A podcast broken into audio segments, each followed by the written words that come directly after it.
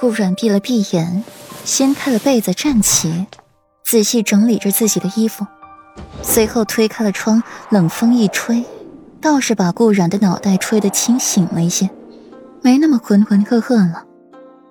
外面等雨停下，街上又重新出现了新人，灯火再明。刘青饶从外面进来，就看到了这么一个落寞的背影，眼底出现了几分讽刺。在主君的心底，谁都比不上表小姐呢。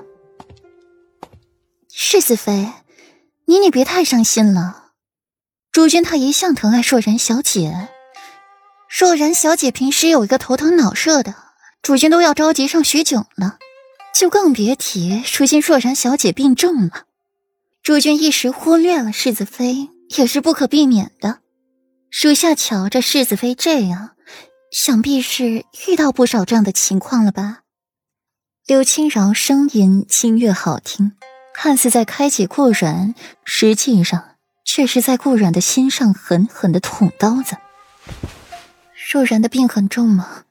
会死吗？顾软讷讷的开口，声音里充满了寂寥。这个，属下就不好说了。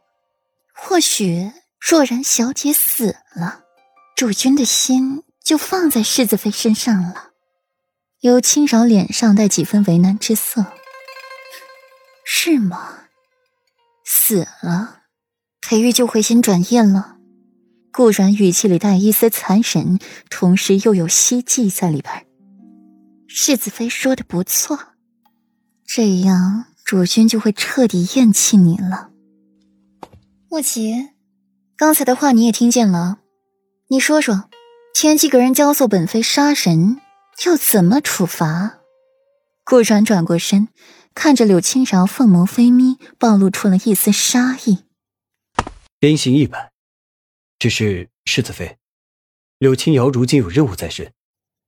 莫奇犹豫起来，一个是主君看中的属下，一个是世子妃厌恶的柳青饶，真是难两全，偏生两边不能得罪。那就先记着。顾阮从柳青饶的跟前走过，路过他身边时，脚步顿了顿。柳青饶，你的法子太低端了，本妃瞧不上眼。顾阮从八楼下去，就见着了江说。凤眸淡淡掠过他，继续往楼下走。世子妃可是需要属下派人驾马车送您回府？江说见顾阮脸色难看，连迎了上去。不必，留着接待客人吧。顾阮谢绝，出来楚妖馆，望着偌大的街道，顾阮心底竟有了几分茫然，不知道自己该往哪儿去。顾太师府不能回，裴王府不愿回，左长安不好打扰。一时间，顾阮竟觉得自己没有地方可以去，在街上漫无目的的走着，又走回湖边。顾然扭头，看见莫奇手里还拿着裴玉买的河灯，感觉心情更加烦躁了。给我。顾然从莫奇手里接过莲花灯和火折子，走到湖边，将河灯点燃，才将它放进水里，滑动一下湖面，让河灯飘得更远。顾然在一边放河灯正欢，后面突然响起了一道女音，引得顾然频频侧目观看。沈吟，顾阮惊诧一声。沈宁回头，正好看见顾阮一个人流落街头，看起来好不可怜。世子妃怎么一个人在此处？裴世子没有和世子妃一起？沈宁笑问。他身边的是环儿，他一个人出来的，找他心爱的小表妹去了。顾然懒散说话，颇有自嘲的意味。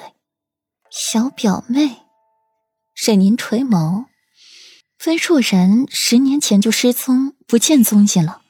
陛下和武皇后下旨派人寻找，都未寻到。